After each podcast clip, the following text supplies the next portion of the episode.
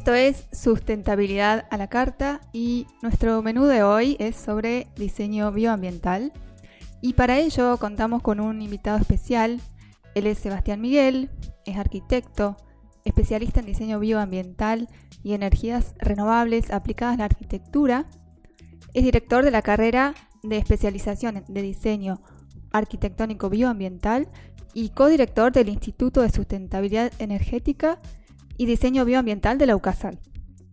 Sebastián, eh, ¿nos puedes comentar qué es el diseño bioambiental?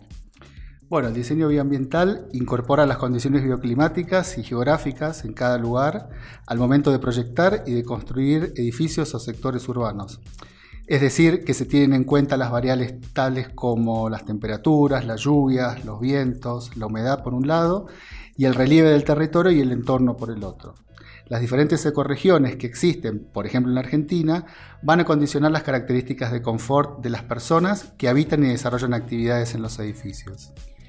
Ahí nombraste el término confort. Bueno, esa sensación de bienestar que abarca no solo un confort físico, sino también eh, psicológico y cultural. ¿Cómo logramos tener confort en nuestro hábitat?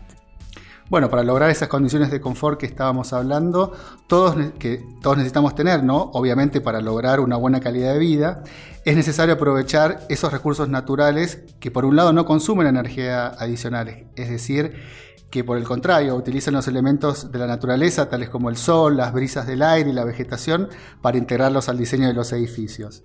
Y a su vez, eh, una adecuada selección de los sistemas constructivos y de los materiales que se van a utilizar en la construcción también hacen su aporte a la eficiencia y el ahorro energético. En relación a esto último que nos comentás, este, aplicando y combinando diferentes estrategias en relación al diseño bioambiental, ¿cuál es el ahorro de energía que podemos obtener? Bueno, el ahorro de energía es muy variado dependiendo de los sistemas que se utilicen, pero uno podría pensar y podría trabajar en una hipótesis en que un edificio incorpora en el diseño estas condiciones bioambientales y puede ahorrar hasta un 40% de la energía que consume para el funcionamiento. Interesantísimo, Sebastián. ¿Y en la práctica cómo se implementan estos conceptos?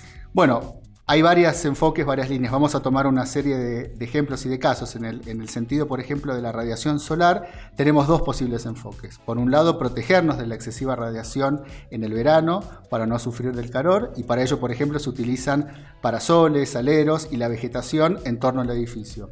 Y por el otro, podemos aprovechar también esa radiación del sol en el invierno para calefaccionar de una manera natural los distintos ambientes de los edificios. Y en lo que respecta a eh, los elementos constructivos, ¿qué nos podrías comentar?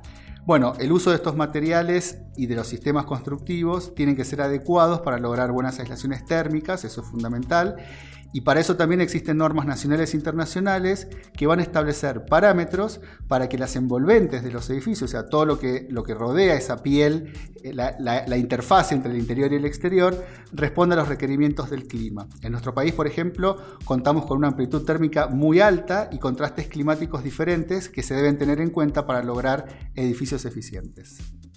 Bien, ahora ya conocemos un poco más sobre el diseño bioambiental y qué importante que es promover el diseño y la construcción de un hábitat más sustentable que consuma menos energía y que mejore nuestra calidad de vida.